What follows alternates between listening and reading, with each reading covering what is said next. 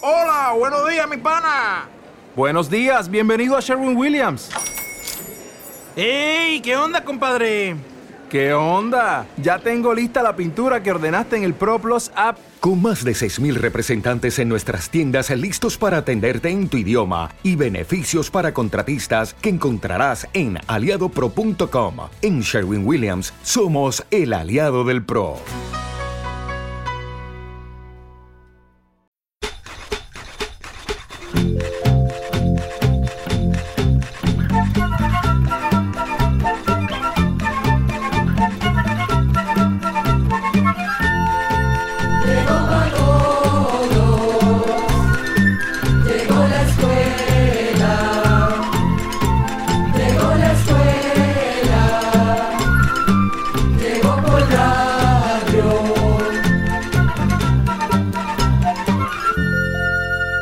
Queridas amigas y amigos que nos escuchan, el día de hoy les tenemos un nuevo especial de Oigamos la Respuesta.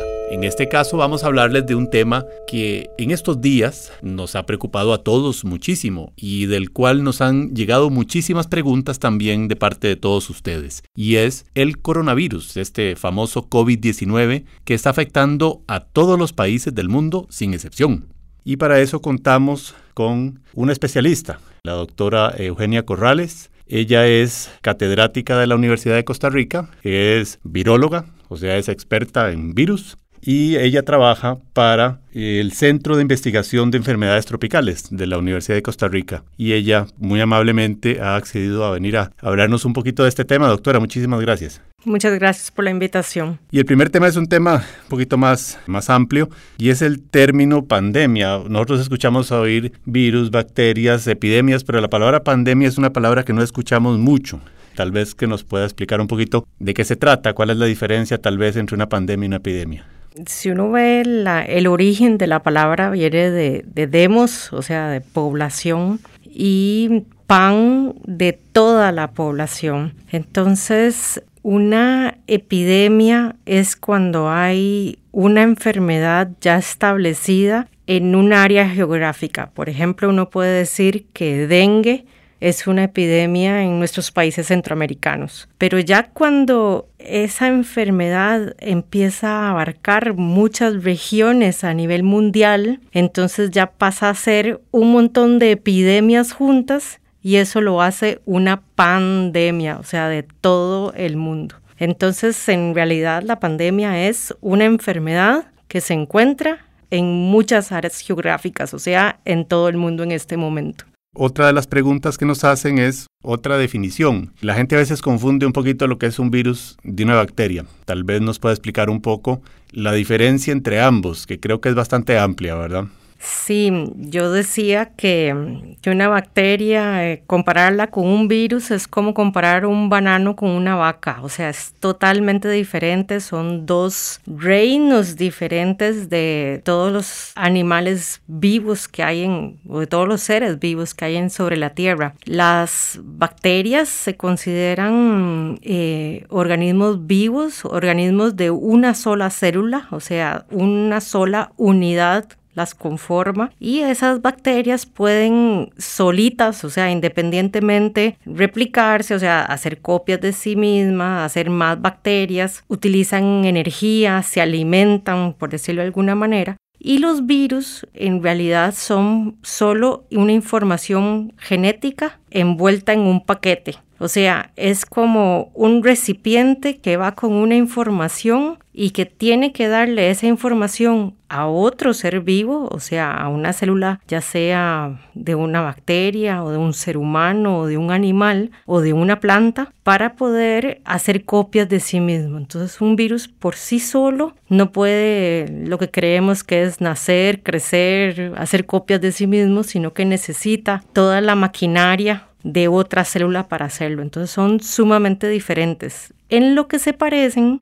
es que los dos pueden causar enfermedad. Y entonces ahí es donde uno confunde mucho el término de virus y bacteria porque por ejemplo lo que estamos viendo ahora que son esas enfermedades respiratorias como la del COVID también pueden ser causadas por algunas bacterias algún tipo de así de enfermedad respiratoria. Entonces ahí es donde uno a veces las confunde Y doctora, se habla, por ejemplo, de bacterias buenas y malas, es decir, las que tenemos, por ejemplo, en el intestino son bacterias que nos ayudan a absorber los nutrientes. ¿Hay virus buenos y malos? De hecho, hay más virus buenos que malos. Nosotros conocemos apenas unos 200, 250 virus que pueden causar enfermedad en el ser humano, pero el total de virus en todo el planeta son 10 más 31 cero de número. Entonces, solo conocemos menos del 0.0000001% de los virus en este momento, buenos y malos pero del total son más buenos que malos. Una de las funciones más prácticas o más buenas de los virus es el control de los microorganismos en el mar. De hecho, los virus eh, modifican todos los microorganismos que están en el mar y al matar esos microorganismos, que generalmente son bacterias o algas, se liberan todos los componentes necesarios al mar, haciendo el mar un gran almacén de nutrientes y de minerales que necesitamos todos para la vida. Entonces, en realidad sí, hay más virus buenos que malos. Me surge entonces otra pregunta. ¿Todos los virus, digamos que entran a un cuerpo vivo, sea una planta, sea un mamífero, de la misma forma. Y digamos, actúan de la misma forma, pero algunas se enferman, otros no. ¿O estoy equivocado? Sí, está equivocado. Hay virus de diferentes formas y tamaños. En realidad son muy diferentes. O sea, por ejemplo, no es lo mismo un virus que entra por su sistema respiratorio, como este que estamos ahora en pandemia, a un virus, por ejemplo, que entra por una picada del mosquito, como el dengue, o a un virus que entra, por ejemplo, por relaciones sexuales, como es el HIV. Entonces, cuando uno habla de virus es muy difícil generalizar. Tiene uno que preguntar cuál virus me está preguntando o, qué me está preguntando, porque algunos causan enfermedades eh, respiratorias, así como un resfriado, como una gripe, como, como mocos, fiebre, sentirse un poco mal. Algunos causan diarrea y vómito, que prácticamente todos hemos tenido alguna enfermedad por diarrea o por, por vómito, por virus. Algunos causan enfermedades como inmunosupresiones, o sea, que empiezan a silenciar nuestro sistema de defensa, lo cual nos hace más vulnerables a otras enfermedades como el HIV o sea, que termina en SIDA. Entonces hay todo un arco iris de diferentes enfermedades y presentaciones que pueden causar los virus. Entonces entremos ahora un poquito al COVID-19. Estos coronavirus no son nuevos, lo que es nueva es la cepa. Por eso es que nuestro organismo no, no sabe todavía cómo defenderse bien porque nunca, nunca lo había sufrido. Es así el virus en sí es el nuevo, o sea, los coronavirus son virus que han estado con nosotros desde los inicios del ser humano y hay más de 4.000 diferentes coronavirus. La mayoría de los coronavirus son coronavirus de animales, o sea, que infectan animales y algunos se enferman y otros no. Y algunos han llegado a brincar desde ese animal hacia el ser humano, porque al final nosotros somos animales también. Entonces, este virus nuevo relativamente fue el último que logró ese brinco del animal hacia la persona. Estudios de este virus han determinado que el virus, que este virus surgió hace unos 30, 35 años. Entonces lo que no se sabe, y eso todavía está en investigación, es qué ha pasado durante esos 30 años. Ha estado en algún animal en la naturaleza y no brincó definitivamente hacia el ser humano, porque el antecesor estaba en un murciélago. Y ese que yo les digo que hace 30, 35 años brincó, eso fue cuando se separó de ese antecesor. Y entonces la pregunta es, ¿estuvo en algún animal? ¿Estuvo en otros murciélagos? ¿Estuvo silentemente en la población y nunca hubo un brote tan grande como el que está ahora? Los coronavirus en realidad son una familia y eso de, cepa tal vez es un término más usado en bacterias que en virus. O sea, lo que se dice es que es un virus nuevo que pertenece a la familia de los coronavirus. Justamente íbamos a preguntarle sobre eso, sobre el origen, porque bueno, se dice que vino de los murciélagos, por ahí también andan diciendo que fue un experimento. Lo cierto es que no se sabe entonces cuál es el origen del, del coronavirus 19. O sea, sí se sabe que el ancestro, o sea, como decir el, el, el virus paterno, estuvo en un murciélago pero los murciélagos tienen muchos coronavirus de murciélagos. Entonces, en algún momento el virus cambió su información genética, que es lo que todos ahora hablan de mutar, ese cambio le dio la oportunidad al virus de infectar otro animal, que éramos los seres humanos. Esto no es algo extraño, ni es algo que sucedió únicamente en este momento con este coronavirus. De hecho, el, más del 72% de todas las enfermedades virales que nos afectan a nosotros como seres humanos han venido de algún animal. La mala suerte que tenemos es que los coronavirus estaban más en murciélagos, pero si lo comparamos con gripe, con los, virus influenza como el H1N1, pues esos virus están más que todo en aves y en cerdos. Entonces, dependiendo de cuál virus, así va a ser el, el origen animal. Vamos a nuestra primera pausa musical. En este caso queremos compartir algunos consejos para que todos podamos gozar en estos tiempos de una buena salud física y mental. Durante este tiempo de pandemia, los médicos nos recomiendan que protejamos nuestra salud física y mental. Al estar animados y serenos, hacemos más llevadero este difícil momento. Para poder lograrlo, es bueno vivir un día a la vez y organizar el tiempo. Procure realizar diariamente actividades físicas de acuerdo con lo que más disfruta su familia. Por ejemplo, poner la radio para bailar si eso les gusta.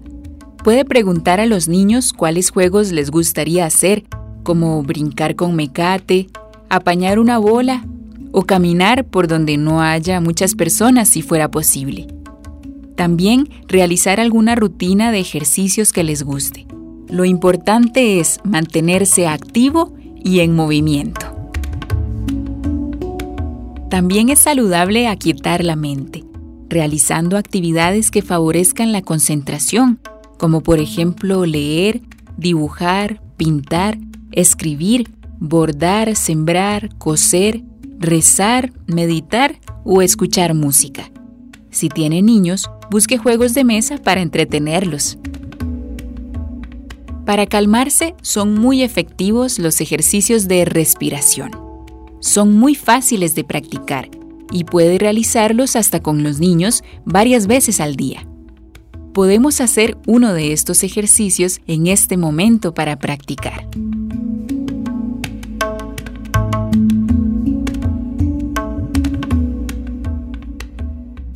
Primero, busque una silla y siéntese en una posición cómoda.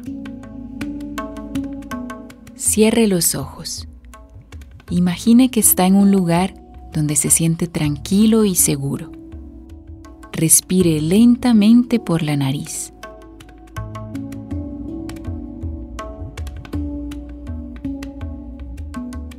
Y muy despacio, bote el aire por la boca.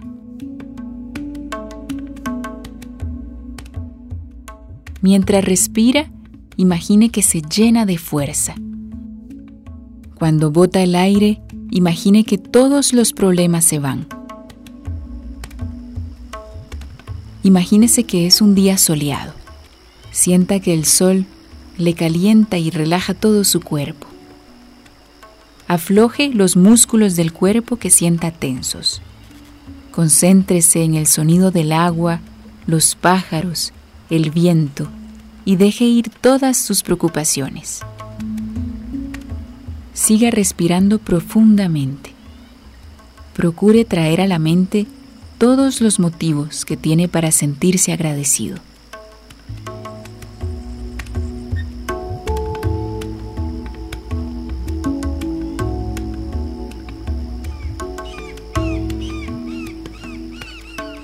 Puede repetir este ejercicio varias veces hasta que se sienta relajado y tranquilo.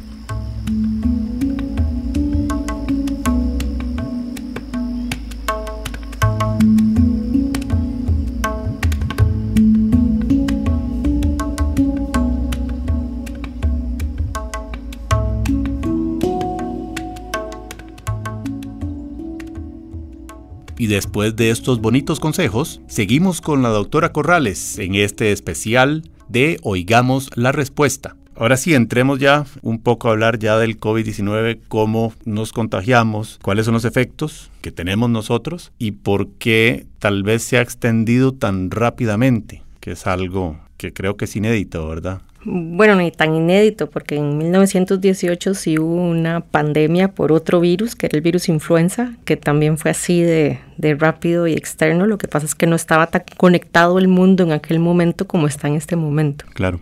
El virus, eh, el SARS-2, que causa la enfermedad que se llama COVID, lo que es es un virus que se transmite por la vía respiratoria, o sea, por el aire que respiramos, no por el aire en sí, sino más bien cuando tosemos, cuando hablamos, cuando estornudamos, nosotros botamos gotas de saliva, que en esas gotas de saliva va el virus. Entonces, cuando yo estoy muy cercana a otra persona, si habla, si tose, si estornudo, entonces es muy probable que esa saliva, esas gotitas de saliva entren a mi sistema respiratorio, o sea, yo las respire y me infecten a mí. Esa es por ahora la, forma de contagiarse más común, o sea, estar cerca de otra persona que está botando el virus. Hay otras formas que todavía están en cuestionamiento, por ejemplo, por las heces, o sea, por los desechos de nuestro intestino. También ahí va un poco de virus que también puede ser infeccioso y pueden haber otras formas que todavía no hemos descubierto. El virus en sí,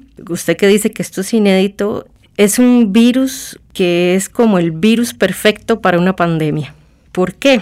Porque se transmite respiratoriamente, o sea que lo hace muy fácil de transmitirse, pero también tiene dos o tres características más importantes que también han, han apoyado o han venido a causar esta pandemia. Una es que el virus se queda mucho tiempo excretándose en la persona. Entonces, si, si, hablamos, por ejemplo, de un virus influenza, de los que causan la gripe, uno tiene unos dos días antes de tener síntomas y unos tres, cuatro días después de tener síntomas. O sea, digamos que unos seis, siete días donde uno es contagioso. Pero con este virus uno tiene un periodo de incubación, o sea, desde que entra el virus hasta que uno se enferma, muy largo y además la persona es contagiosa por mucho tiempo. Se dice ahora que son unos 10, 15 días después de tener síntomas. Entonces la persona es contagiosa unos 3, 2 días antes de tener síntomas. O sea, no sabe la persona que todavía está enferma. Y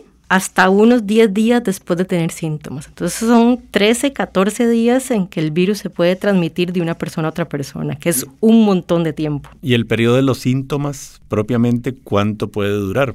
Ese Porque, periodo digamos, de los sería- síntomas... sería- habría, habría que sumarlo también al antes y al después. Claro, ese periodo de síntomas es muy variado porque depende mucho de la forma que le dé a usted la enfermedad. Entonces, hay un porcentaje que todavía no se sabe, o sea, hay un grupo de gente que todavía no se sabe ni qué tan grande ni qué tan pequeño es, que no desarrolla síntomas, que son los asintomáticos. Y hay un grupo de personas que desarrollan una gripe leve, o sea, que son moquillos, dolores de cabeza, dolor, un poco de fiebre, un poco de malestar general. Hay como un 15% de ese grupo que tiene síntomas que ya tiene una enfermedad un poco más agresiva, que ya le falta el aire, que ya se siente muy mal, y hay un 5% que tiene que entrar a, cuidados intensivos porque ya es muy severo. Entonces, no le puedo decir cuánto tiempo o cuánto porcentaje es eso, porque depende de la categoría donde usted entre. Y lo peligroso, o sea, lo, lo, lo que no sabemos, es qué define que usted entre a cada una de esas categorías. Eso le iba a preguntar porque se habla mucho de los factores de riesgo. Si son los factores de riesgo lo que hacen que la persona sea más sintomática o no,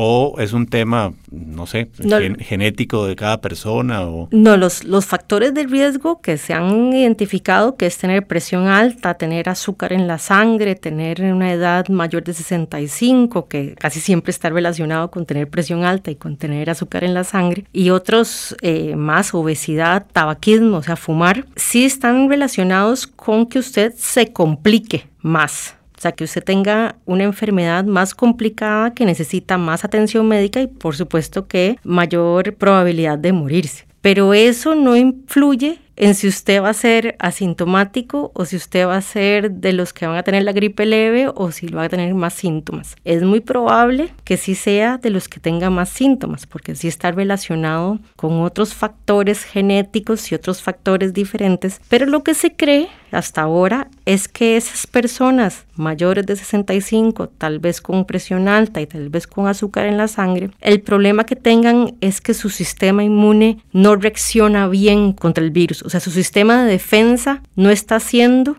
lo que tiene que hacer, que es salvarlo a usted, sino que más bien lo que está haciendo es desordenándose y tal vez le puede causar mayor severidad. Y no se sabe por qué unas personas sí, otras no, entonces no se tiene claro todavía. Aún no, y la gente no entiende por qué no, pero yo siempre explico, vean, hay enfermedades que las hemos tenido por años y aún no sabemos eso. O sea, por ejemplo, el dengue. El dengue sabemos que en una, en una infección por segunda vez, usted tiene mayor riesgo de tener un dengue hemorrágico, o sea, un dengue grave. Correcto pero no es todas las personas que tienen una segunda vez, es solo un porcentaje de las personas que tienen esa infección por segunda vez. ¿Qué hace que esas personas sean más propensas a tener el dengue hemorrágico? Ya es un conjunto y un arco iris de otros factores que en este momento para el coronavirus tampoco lo sabemos bien.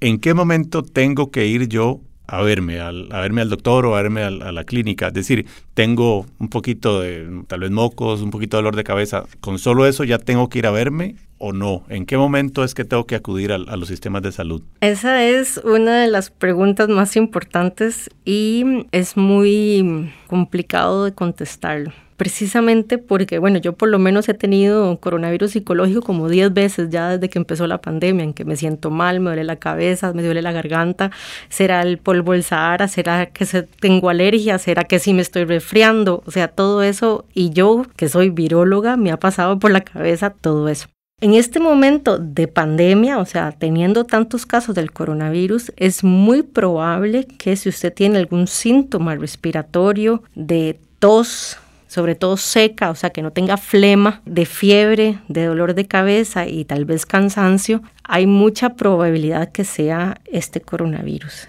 Lo que pasa, y lo que está sucediendo a nivel mundial, es que mucha gente cree que debe hacerse la prueba sin tener síntomas. Y en esos momentos pueden haber muchos lo que llamamos falsos negativos, o sea, personas que todavía no tenían suficiente cantidad de virus y por esa razón no tenían síntomas todavía, y entonces mi prueba de detectar el virus no lo detecta. Y eso es un tortón, o sea, es complicado porque yo le estoy diciendo a una persona que está negativa y esa persona va a hacer su vida normal y al final era positiva. Sí, se va a ir para su casa y al final termina contagiando un montón de gente confiada de que no tiene el virus. Exacto. Y además con la limitancia de que hay, de que no todo el mundo va a poder tener la prueba, porque es la realidad, no hay para tanta gente, ni siquiera para un país como Costa Rica con cuatro millones y medio, hay posibilidad para hacerle a todas las personas dos, tres veces por semana la prueba, porque no es nada más hacérselo una vez. Por eso es que se recomienda que usted asuma que todos pueden tener el virus. Eso es el distanciamiento social. Eso es el distanciamiento el uso físico, el uso de mascarillas, el tratar de evitar espacios cerrados, espacios conglomerados, tener contactos con personas. Claro, eso lo estamos diciendo desde el punto de vista de nosotros como personas realmente privilegiadas que podemos hacer eso. Hay personas que no van a poder hacer quedarse en casa, por ejemplo. Que, que, si no salen a trabajar no comen ese día, exacto, por ejemplo. Exacto. Y en este tiempo que vivimos, qué mejor que escuchar unos consejos positivos para nuestra mente. Durante este tiempo de pandemia, los médicos también recomiendan a las personas que tienen alguna condición especial de salud continuar con sus tratamientos habituales. También es importante tener pensamientos positivos. Alimentar la mente con pensamientos positivos puede ayudar a fortalecer las defensas del organismo y en la medida de lo posible hay que procurar comer sanamente, evitando los excesos de azúcar, sal y grasas, evitando el consumo de bebidas alcohólicas y el cigarrillo. Puede ser que en estos tiempos nos resulte difícil la convivencia con los demás. Por eso, pongamos de nuestra parte y seamos amables y serviciales con las personas que viven o trabajan a nuestro alrededor. tratemos de ser solidarios con los demás. Se ha comprobado que el sentido del humor es muy importante. Así que procuremos bromear, hacer chistes, contarnos historias y ver la vida con alegría, manteniendo la esperanza.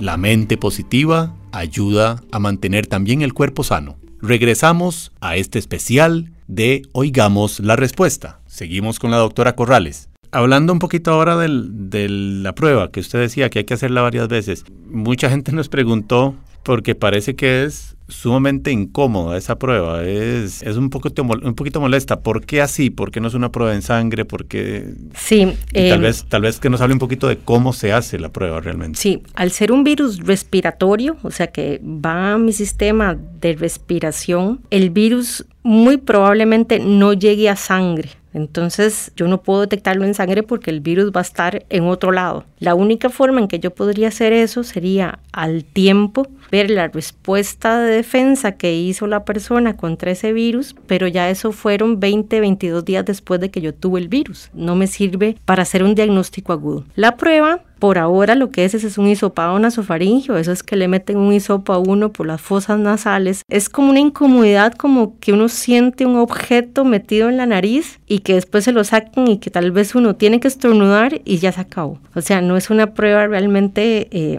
no es tan invasiva como la gente piensa y no deja un dolor ahí por varios días, ni mucho menos. No, no, no, no. O sea, tal vez una molestia en el momento y tal vez un par de horas después si hubo algún raspado muy duro, pero en realidad no es tan, tan trágica. Lo que pasa es que a la gente no le gusta que le metan hisopos por la nariz. Claro. No es solo el pinchazo que uno siente para sangre o, una muestra de orina, que uno nada más orina en un, en un frasco y ya está, sino que sí es una muestra que, que es complicada tomarla.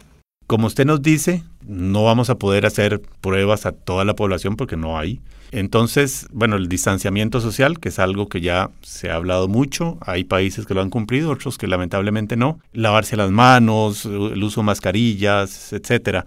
¿Todo esto realmente es efectivo para evitar la propagación rápida del virus? En conjunto, cuando se hacen todas esas medidas, sí es efectivo en bajar la velocidad de la transmisión, no en completamente eliminarla. Y eso es algo como que a la gente no le ha quedado muy claro creyendo que vamos a vencer al virus solo con eso. No, o sea, lo que estamos haciendo es diciéndole, eh, vamos despacio, nada más. Para darle tiempo a los sistemas de salud de ir tratando a todas las personas. De ir tratando a todas las personas y tampoco hay que olvidarse de que hay un montón de otras enfermedades que también tienen que ser tratadas, ¿verdad? Entonces, eh, esas son las cosas que uno tiene que seguir. El asunto es que, por ejemplo, ¿cuántos no hemos ido a trabajar un poco resfriados o con un poco de diarrea? O sea, ese, esa mentalidad hay que cambiarla ahora, en que si yo me siento un poco mal, no voy a exponer a las otras personas al virus o a cualquier enfermedad. Entonces eso es otro de los paradigmas que tenemos que cambiar en nuestras, en nuestras personas que estamos ahí con ellos. Es parte de la responsabilidad. Si me siento mal, me quedo en mi casa, independientemente de que sea o no sea. Independientemente de que sea o no sea. ¿Nos puede volver a dar? Si nos dio una vez, ¿nos puede volver a dar o quedamos inmunes? Esa es la pregunta que todo el mundo se hace. Y la respuesta correcta es todavía no se sabe. ¿Por qué todavía no se sabe? Porque hay estudios con los otros coronavirus. ¿Se acuerdan que yo le había dicho que habían siete que habían brincado hacia el ser humano? Y de esos siete hay cuatro que son virus respiratorios que todos los años causan entre el 15 y el 30% de los resfriados normales y corrientes que nos dan a todos todos los años. Entonces hay experimentos con esos coronavirus en que han infectado a voluntarios, esperan un año a que la respuesta inmune ya esté normalizada, o sea, bajado, y los han vuelto a infectar y se han vuelto a enfermar. Y hay evidencia científica que todos pasamos con varios episodios de estos resfriados de coronavirus, de los otros coronavirus durante la vida. Entonces no sabemos, es un virus muy nuevo que tiene desde diciembre, no ha pasado el suficiente tiempo como para saber si esa respuesta de defensa que crearon las primeras personas que se infectaron van a ser protectoras contra una infección nueva o si van a ser protectoras contra la severidad de la enfermedad, que eso también puede ser posible. Todavía no lo sabemos. Agradecemos muchísimo a la doctora Eugenia Corrales por habernos aclarado eh, algunas de las dudas de nuestros oyentes que nos han preguntado en estos días. Estamos seguros que habrán quedado con muchas más. Eh, no duden en preguntarnos de nuevo y nosotros, como siempre lo hemos hecho, trataremos de aclarar todas las dudas. Doctora, muchísimas gracias por habernos acompañado, por haber sacado su tiempo para estar acá con nosotros. Buenos días. Muchas gracias.